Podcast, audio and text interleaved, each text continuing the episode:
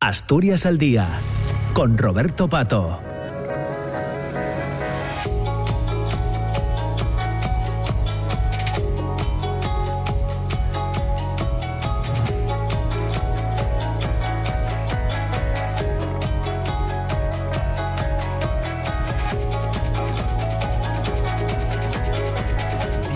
De la mañana, 8 minutos. Estamos ya en la segunda parte del programa Asturias al Día. Vamos a conocer los detalles de una publicación que se acaba de presentar esta misma, esta misma semana, que se titula La ciudad eh, despierta, que edita De la Llama y que eh, dirige eh, el geógrafo Gaspar Fernández Cuesta, con quien hoy vamos a, a, tener la oportunidad de conversar casi hasta las diez y media de la mañana. Gaspar Fernández Cuesta, ¿qué tal? ¿Cómo está? Buenos días. Bien, buenos días. Muchas gracias por compartir este tiempo con, nosotros para hablar de, de, La Ciudad Despierta, una publicación, digo bien, se presentaba públicamente esta misma, esta misma semana, ¿verdad, Gaspar?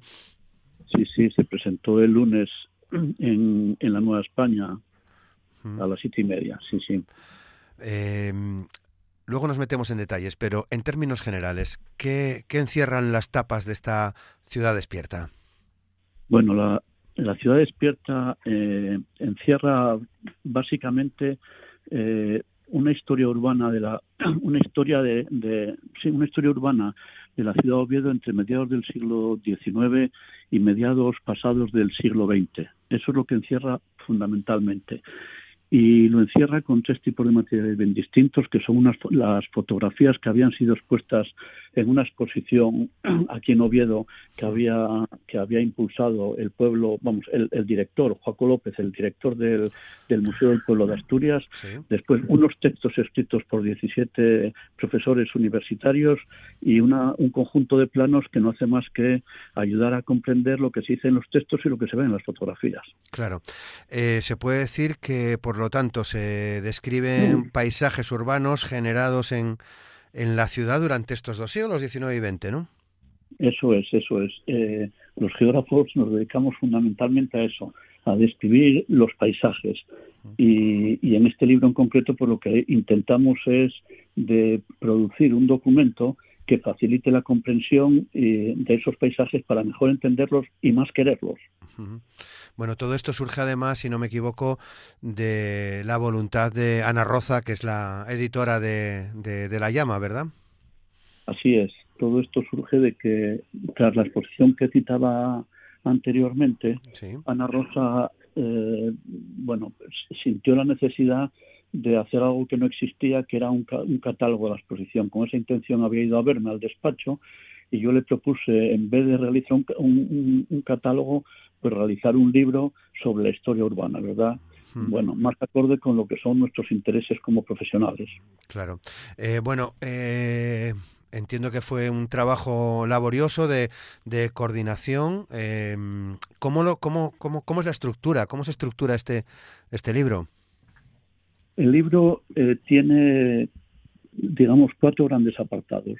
En el primero eh, aparece una introducción de carácter. Bueno, hay que decir primero que, eh, lo que lo que hacemos en el libro, como decía antes, es analizar la construcción de los paisajes urbanos en Oviedo entre mediados del XIX y mediados del siglo XX, pero dentro de un contexto general más amplio, que sería un contexto nacional, que es la construcción de la ciudad burguesa en España. Y digo esto porque para, para poder entender los cuatro contenidos del libro, las cuatro partes, ¿verdad? Porque la primera de ellas se dedica precisamente a analizar y definir los conceptos fundamentales que nos ayudan a comprender lo que significa todo esto que estoy diciendo. Y a partir de aquí ya las otras tres partes se dedican específicamente a, introducirnos en el conocimiento de los paisajes urbanos obetenses. En la primera de esas partes lo que hacemos es una especie de historia general del urbanismo y, eh, bueno, y de la geografía y de los paisajes, por lo tanto, de la ciudad desde su fundación ¿eh? hasta la actualidad, porque el libro, se, este, esta parte se inicia con un capítulo dedicado a, a, sintetizar la historia urbana de, Oviedo desde el siglo IX hasta mediados del siglo XIX, digo, esta, en esta primera parte entonces analiza esa historia de carácter general. La segunda parte está destinada a identificar y explicar el contenido de las piezas fundamentales de la ciudad y cuando hablamos de las piezas nos referimos pues a, grandes espacios residenciales eh, residenciales a la calle Uría o, al campo de San Francisco, ¿verdad? Y eh, ya en la cuarta y última de las partes lo que hacemos es analizar elementos. Elementos son unidades espaciales más pequeñas, como por ejemplo el ferrocarril, ¿no? Por, por poner un ejemplo, ¿no? Sí, sí, sí, claro.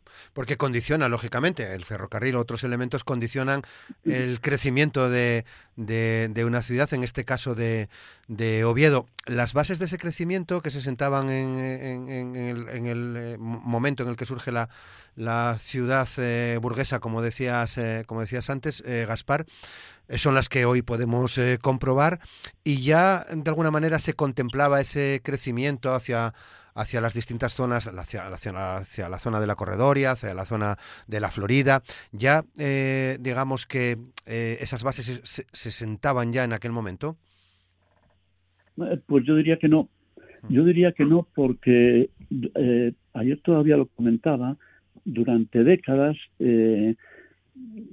Oviedo tendió a crecer en dirección contraria, tendió a crecer, crecer hacia la montaña, tendió a crecer hacia el sur hacia la ladera que separa las cuencas del Nora y del Nalón, ¿verdad? Hacia, ahí tendió a crecer, hacia Buenavista, sí. durante mucho tiempo. Y lo hizo así porque, bueno, los dirigentes de la ciudad siempre consideraron que crecer hacia, hacia arriba eh, mejoraba las condiciones de habitabilidad. Abajo, en la zona baja, eh, eh, llana, pero había, bueno, había la posibilidad de que se formaran, por ejemplo, pues nieblas y otras cosas que pudieran, bueno, no facilitar la vida de las personas. Sin embargo, es curioso porque efectivamente durante las dos últimas décadas estamos asistiendo a una tendencia a un crecimiento en sentido contrario hacia la zona, hacia las zonas bajas y llanas de la ciudad. Pero ya digo que esto no es lo que ocurre precisamente antes de 1970. Bueno, eh, condicionando de alguna manera, sí. ¿Sí decías? Sí, no, nada, nada, perdón. Digo que condicionado de alguna manera em, ese, ese crecimiento por los elementos que configuran ya la, la, propia, la propia ciudad, ¿no? Las, las vías del ferrocarril, como decías, o hacia el sur, manteniendo una zona rural em, importante y que hay que conservar? Eh, vamos a ver, el crecimiento, el crecimiento eh, de Oviedo a mediados del siglo XIX, en primer lugar, viene marcado efectivamente por el ferrocarril. Esto es muy importante y una vez más un hecho que no es exclusivo de la ciudad de Oviedo. Claro.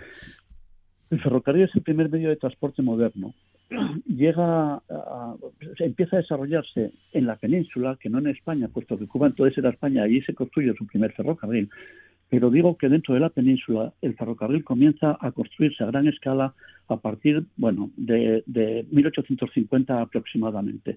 A partir de ahí comienza a llegar a las ciudades. Y hay que entender que esta gran infraestructura que eh, correspondiente al primer medio de transporte moderno no se, no se construye en las inmediaciones de la ciudad, se construye en las cercanías. Y eso ocurre en Oviedo la vía de ferrocarril, en el momento de, levantarse la estación de la, estación de lo que entonces era la Compañía del Norte, se situaba a unos 800 metros al, noroeste de la ciudad. Una vez construida, ¿qué es lo que ocurre? Que se construye en, un foco de atracción enorme del crecimiento urbano. Y prueba de ello es eh, el, diseño de la calle que es una vía de comunicación diseñada para unir el caserío histórico con la nueva estación de ferrocarril. Una vez abierta la calle Uría, esta se convierte en un eje fundamental de desarrollo a partir del cual se va a construir todo el ensanche, tanto hacia el norte como hacia el sur. Claro. Hmm.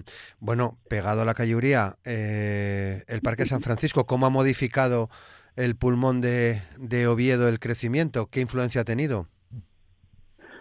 Sin duda, el, el, campo de San Francisco es una de las piezas más singulares de la ciudad sobre todo, entiendo yo, por dos razones fundamentales. Por su tamaño respecto al tamaño que tenía cuando se creó el parque o el, campo, en, respecto al tamaño de, la ciudad.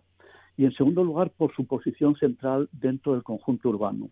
Es una pieza, por lo tanto, enormemente singular. ¿Que condiciona el crecimiento de la ciudad? Por supuesto. Debo decir que, por cierto, el campo, el, campo se levanta sobre la huerta del antiguo convento de San Francisco que se situaba hmm. en el solar que hoy ocupa el Palacio de la Diputación. Sí. El Palacio de la Junta General del Principado. Sí, bueno, hoy día el Palacio de la Junta General del Principado, perdón, eh, originalmente el Palacio de la Diputación. Sí. Claro. Eh, bueno, em, es un libro, La ciudad despierta, creo que además tiene mucho que ver con lo que decía Clarín de la ciudad dormida. Eso, es un, ahí hay un planteamiento también, eh, Gaspar. vamos a ver, es, es, curioso porque alguien en estos días decía que efectivamente podía haber alguna no sé, alguna contradicción ¿no? entre el título del libro y la portada en el sentido de que parecía más bien una ciudad dormida en una ciudad despierta. No, no, pero en absoluto. Oviedo yo entiendo que es hoy en día una ciudad despierta que esperemos además que en el futuro siga despertándose cada día más y mejor, ¿verdad? Claro. Bueno, la portada, si no me equivoco, es una mm, reproducción de la plaza de Riego y de la universidad, una zona que bueno ha cambiado lógicamente, ya eh, no se ve la fuente, mm, mm, pero no es de las zonas de Oviedo que más ha cambiado, ¿no? Efectivamente. Mm. Dentro de lo que es la ciudad histórica y la plaza de Porlier formaba parte de lo que es la ciudad histórica, aunque se encontrara muros. De hecho, delante de una de las antiguas puertas de la, de la cerca eh, no, es la, no, ni mucho menos el espacio urbano que más ha cambiado. Yo diría que dentro de lo que es el, recinto de la, de la cerca, el espacio urbano que más ha cambiado ha sido sin duda la Plaza de la Catedral. Hmm. La Plaza de la Catedral que, eh, bueno, la tercera década del siglo XX perdió una enorme manzana que se encontraba en lo que hoy es el espacio abierto de la plaza y una manzana que en la fachada que se encontraba frente a la catedral eh, disponía de una plaza porticada, una plaza porticada yo creo que muy bella que se perdió a instancias de bueno de, la, demolición del conjunto de la manzana y que hoy ha dado lugar a un espacio urbano que es la plaza de la catedral que es muy amplio que bueno es muy chocante en el conjunto de lo que es una ciudad histórica que tradicionalmente carecía de grandes espacios abiertos. Eh, en, todo, en todo este proceso hemos hablado ya de, la influencia del, ferrocarril, de la influencia del, Parque San Francisco, pero hay una influencia también mm, de los efectos de la Revolución del 34 y de la Guerra Civil en, en la ciudad. Una vez más es así, ¿verdad? Eh, la Revolución del 34 y la Guerra Civil eh, generaron un Oviedo importantísimos, importantísimos destrozos. De hecho, Oviedo es una de las, de las ciudades que más pérdida de edificios sufrió, en esa época en el conjunto en el conjunto del país, ¿verdad? Y fueron sucesos trágicos que perdieron, bueno, ya digo que tuvieron una incidencia tremenda en lo que es el urbanismo de la ciudad. Qué bien. Qué bien. Eh, bueno, eh, volviendo un poco al origen de, este trabajo. Eh, es un, bueno, tiene un carácter evidentemente divulgativo al alcance de todo el mundo, Gaspar. Eso esperamos. yo he dicho ya muchas veces, tanto en público como en privado, que una de las obligaciones fundamentales y una de las razones de ser del humanismo universitario es es trasladar al conjunto de la sociedad el conocimiento adquirido a, través de nuestra profesión. para mí no tiene ningún sentido las, humanidades ¿eh? si no somos capaces de hacer llegar a la sociedad nuestro conocimiento. Y además es nuestra obligación no solo porque así contribuimos a que la sociedad pueda conocer mejor, como ocurre en este caso, la ciudad en la que vive, sino porque a través de ese conocimiento entendemos que debemos y tenemos la obligación de contribuir a realizar una sociedad cada vez más justa. Cada vez mejor. Claro, claro. Eh, por lo tanto, merece la pena meterse en las páginas, recrearse también en las en las fotografías, ¿no? De, de, las que parte todo este todo este trabajo. Bendito trabajo el que están haciendo Joaco López y en, el Museo del Pueblo de Asturias, ¿no? Y, y, en la conservación de ese material fotográfico, ¿no? Sí, el material fotográfico es muy importante en la obra, por supuesto, y además, efectivamente, el origen de la idea, puesto que, como decíamos antes, Ana Roza, una vez vista la exposición, hmm. lo que pretende fundamentalmente es hacer llegar al público general ese valiosísimo material fotográfico, que además tiene un valor especial para nosotros como geógrafos, puesto que a través de las imágenes que aparecen en esas fotos constituyen una fuente de información extraordinaria para nuestros análisis. Claro. Eh, bueno, em, eh, diriges, diriges la, obra, diriges el, trabajo. Los coordinadores son eh, Miguel Calleja, Felipe Fernández, Benjamín Méndez, Juan Sevilla, Sergio Tomé, pero además hay eh, otro buen número de, autores, gente muy joven, y Beso, por ejemplo, Fermín Rodríguez, Carmen, Carmen Rodríguez, Alfonso Suárez, Daniel Herrera, Ramón Álvaro González, Salvador Beato, no sé si me queda, Manuel Maurín, creo que los he mencionado a todos, ¿no? Es un trabajo eh, coral, ¿no? Muy, perdón. Arturo Polina, me parece que no ah, nombraste, pero ah, bueno, sí. más o menos te agradezco que, nombre, que nombres a todos y cada uno de los autores, porque este libro es el resultado de un trabajo en equipo, un trabajo en equipo que yo creo que es una gloria, digamos, para, para la universidad, porque el trabajo en equipo siempre es mejor que el trabajo individual. La suma de las partes eh, perdón, el todo es siempre mejor que la suma de las partes, ¿verdad? Sí. Y dices que eran jóvenes, no en todos los casos. Y digo esto porque en muchos casos, o en la mayor parte de los autores, son eh, tienen mucha mucha experiencia, llevan 25, 30, incluso 40 años en la universidad. Y digo esto porque considero que es uno de los grandes méritos del trabajo, y es que los textos a los que tú te referías antes son textos de carácter sintético, resultado de un conocimiento adquirido a lo largo de muchos años. Y yo creo que es un valor fundamental del libro. Claro, claro, desde luego, desde luego que sí. Es un, eh, un, libro que, como, como comentabas, tiene carácter eh, divulgativo al alcance de cualquiera, pero también entiendo que mm, sirve de, puede servir de manual, si me permites la, expresión, para entender ya de manera un poco más profunda el, el, urbanismo, la, la, lo que es la ciudad de Oviedo, ¿verdad?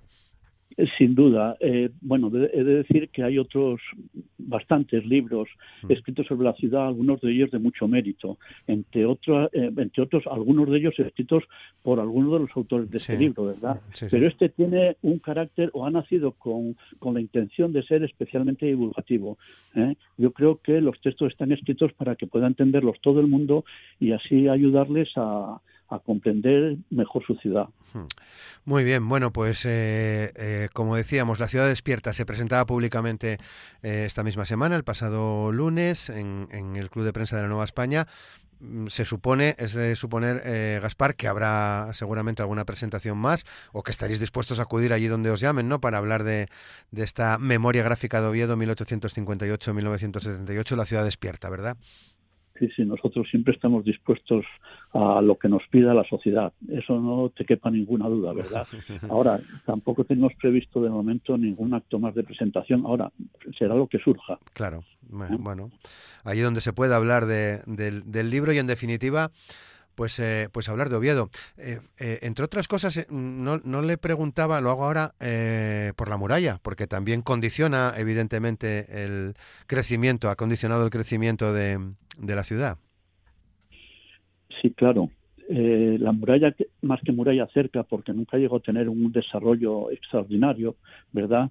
Pero eh, Oviedo es, eh, era una ciudad amurallada. Y las murallas siempre han condicionado el crecimiento urbano, entre otras razones porque su construcción, podemos imaginárnoslo, era muy costosa y una vez construida delimitaba los, el perímetro urbano durante décadas o durante siglos. ¿Y por qué digo que condiciona el crecimiento urbano? Porque eso explica que la ciudad eh, durante mucho tiempo creciera sobre sí misma en el interior de la cerca, dando lugar a un caserío abigarrado que es el característico de, las, de todas las ciudades españolas y, también europeas, por supuesto, hasta la llegada de la revolución industrial a mediados del siglo XIX. Eh, Gaspar, bueno, ahora, una vez que ya eh, la ciudad despierta, vive entre, entre nosotros, ¿Ya está pensando, ya estás pensando en acometer algún otro eh, trabajo, en, ponerte a escribir algún eh, otro trabajo? Vamos a ver, eh, yo me jubilé hace dos años. Sí. Estoy jubilado. Eh, llevo muchos años diciendo que es mi último libro y todo el mundo me dice que no. No lo sé. De momento no, no quisiera hacer más, de verdad, pero nunca se sabe. Bueno. Nunca se sabe, ¿eh? Claro. Todo depende de las circunstancias. Pues muy bien, pues, pues seguro que seguro que aparecen algunas cosas más y que estaremos encantados de, de contarlas aquí en, en, la radio. Lo tenemos que lo tenemos que dejar ya. Llegamos ya casi a las eh, diez y media de, de la mañana.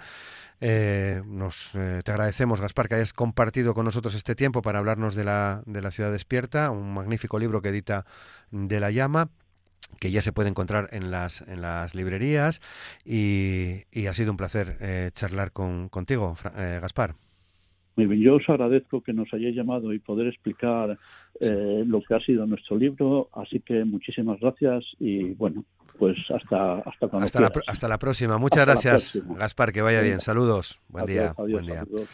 Nos despedimos porque llegamos ya a las diez y media de, la mañana. Hemos charlado hoy con Gaspar Fernández Cuesta, que es el director de esta obra coral sobre Oviedo, La ciudad despierta, que acaba de ser presentado, que acaba de ser editado. Es un trabajo realmente interesante. Eh, un paseo por la historia viva de Oviedo con un montón de eh, fotografías eh, que se habían recogido por parte del Museo del Pueblo de Asturias y que habían compuesto una, una exposición de la que surge este trabajo, como bien nos explicó el geógrafo eh, con el que hemos tenido la oportunidad de, charlar, eh, Gaspar Fernández Cuesta, director de, este, de esta publicación. Mañana, mañana más, mañana a las 9, desde la Junta General del Principado, como cada viernes, para eh, hablar de las cuestiones de actualidad política en, el, en, la Junta General, en el Parlamento Regional. Ya saben que hemos invitado a todos los grupos eh, políticos que tienen representación en la Cámara, que estarán con nosotros a partir de las 9 en la radio pública, en RPA. Feliz jueves, hasta mañana.